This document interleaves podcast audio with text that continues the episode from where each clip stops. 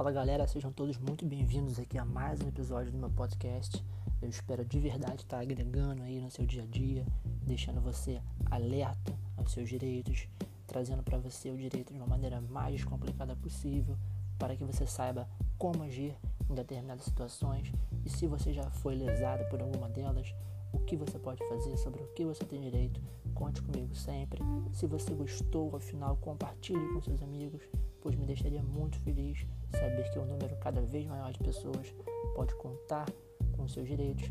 Quero que a justiça seja feita e ela seja alcançada sempre. Um abraço, fique com Deus e até a próxima.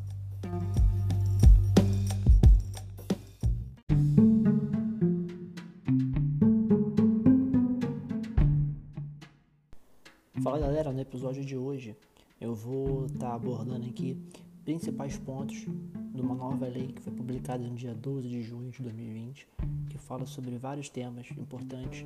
Espero que você goste. Qualquer dúvida pode me chamar lá no direct no Instagram e até o próximo podcast. Fala meus amigos, boa tarde. Né? Hoje mais cedo eu publiquei aqui no meu perfil sobre uma nova lei que foi publicada hoje, é a Lei 14.010 de 2020. É, para você que está achando aí que acha chato falar sobre legislação, sobre lei, fica aí, né? Acompanhe esse vídeo porque é do seu interesse. É, e eu vou começar aqui logo por um assunto do seu interesse, que é direito do consumidor, né? Todo mundo aqui é consumidor, todo mundo aqui já usou muito, né? iFood aí nessa quarentena, né? E é justamente sobre isso que eu quero começar a falar com vocês. É, existe uma coisa chamada direito de arrependimento. É, se você sabe o que, que é ou então não ouviu falar, eu vou explicar aqui rapidamente, tá? O direito de arrependimento é o que?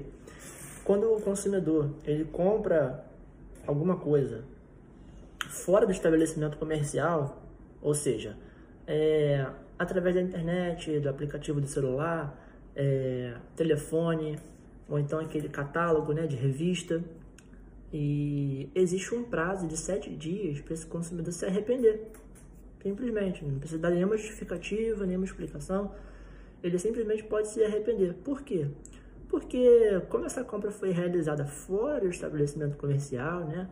Ele não viu ali o produto, não tocou, ele não sabe exatamente como aquilo ali é a legislação criou essa possibilidade de arrependimento é, para ser exercido no prazo de sete dias, porque às vezes o consumidor é, tem a sua expectativa de frustrada, né? Ele, ele acha que é uma coisa e na verdade é outra.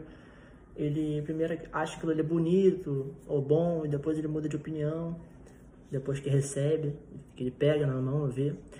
E é justamente sobre esse direito que eu quero falar com você, porque essa lei publicada hoje ela suspende esse seu direito. Mas não é para tudo, tá? Ela suspende esse seu direito de arrependimento nas seguintes hipóteses. Caso você compre ali é, produtos de origem alimentar, tá? Produtos perecíveis, ou então produtos para consumo imediato, ou seja, ali, compra de mercado, aquela comida que você pede no iFood, ou então medicamentos, tá? Nessas hipóteses, você não poderá cancelar o seu pedido, desistir ou se arrepender, tá? É, outro assunto é em relação à pensão alimentícia. Uma discussão que estava aí muito grande em relação à pensão alimentícia é que por conta dessa pandemia, né, é, muita gente ficou desempregada, muita gente deixou de, de ter o seu sustento, a sua renda, e muitas das pessoas pagam pensão, tá? Não necessariamente pai, tá, gente? Pode ser a mãe, pode ser os avós e por aí vai. É, e uma discussão que estava muito forte aí era em relação à prisão, né? Para quem não sabe, a pessoa que tem o dever de pagar a pensão para outra e deixa de pagar, tá? Existe a possibilidade dessa pessoa ser presa, é chamada prisão civil. E essa lei, ela, ela traz o quê? Ela traz que o devedor de alimentos, tá?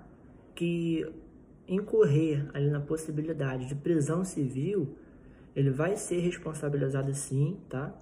Mas essa prisão, ela não vai ser na cadeia, na penitenciária, ela vai ter exclusivamente a modalidade domiciliar, ou seja, ele vai cumprir a sua prisão em casa, tá? Até é, que sejam cumpridos as obrigações alimentares.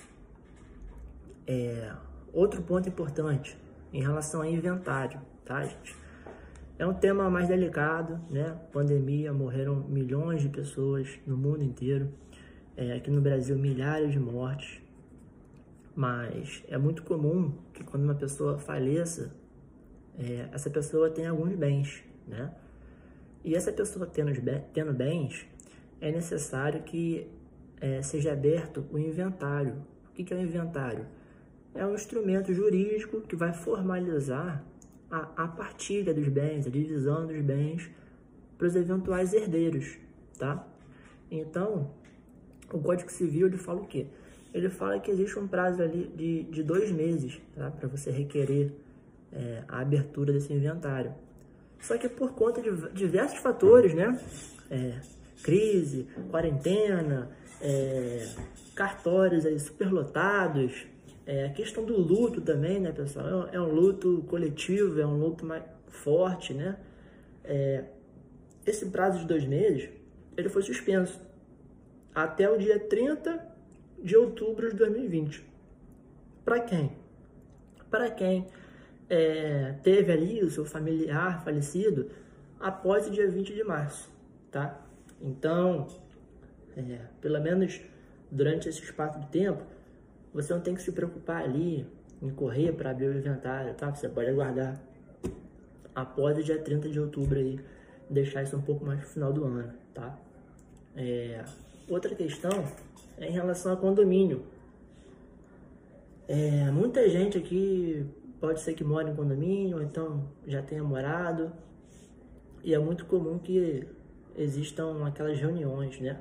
As chamadas assembleias condominiais.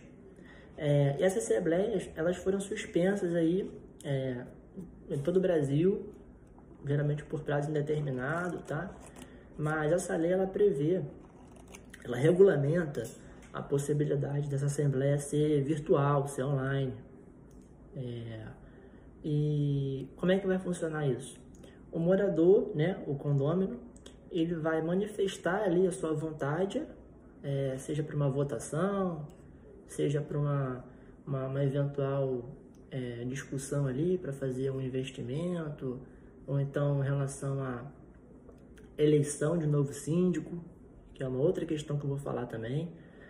A manifestação dele oral, verbal ali, nessa assembleia virtual, ela vai valer igualzinho, tá? Como se fosse uma assinatura dele presencial na ata de reunião. É isso que a lei fala. Em relação ao mandato do síndico, é, esse mandato, caso tenha sido vencido após o dia 20 de março, ele vai ser prorrogado também, tá? Até o dia 30 de outubro. Mas isso não também não tem nada a ver com o síndico ali deixar de prestar contas para o condomínio, não, tá, gente? É, é obrigação do síndico. Ele tem que prestar as contas ali mensalmente, né? Através daquelas circulares, com despesas, receitas e por aí vai, né? sob pena de ser até destituído do cargo. Outro ponto aqui importantíssimo é sobre contrato de locação, tá? A gente está vendo aí uma discussão gigante sobre é, redução de aluguel ou não, é, deixa de pagar, não deixa, tem desconto. E infelizmente, é, essa legislação ela previa algumas regrinhas, mas foi vetado, tá? Não passou. E a lei ela só vai prever o quê? Ela só vai prever em relação a ações de despejo. O que é ação de despejo? Quando a pessoa que mora de aluguel ali, ela deixa de, de cumprir com as suas obrigações, ou seja, de pagar o aluguel, é, nasce para o proprietário do imóvel o direito de, de ir até a justiça e requerer através de uma ação é, um pedido de liminar para que esse morador, esse inquilino, né, seja retirado do imóvel, à força, né, através de, de, de ordem judicial. E é justamente sobre essa ordem judicial, sobre essa liminar de despejo, que a lei trata. é, elas estão suspensas também, tá? Então, se você conhece alguém que mora de aluguel aí, é, perdeu o emprego, está desesperado, é, com medo de, de ficar sem um teto, sem uma moradia, porque o, o locador vai, vai despejá-lo, é, fique mais tranquilo, tá? É claro que o melhor caminho é sempre a negociação, é, o acordo ali entre as partes, a boa conversa, boa e velha conversa.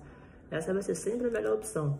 Mas, eventualmente, caso isso vire um processo judicial, essas liminares de despejo, elas estão suspensas também, tá, galera? Até o dia 30 de outubro de 2020.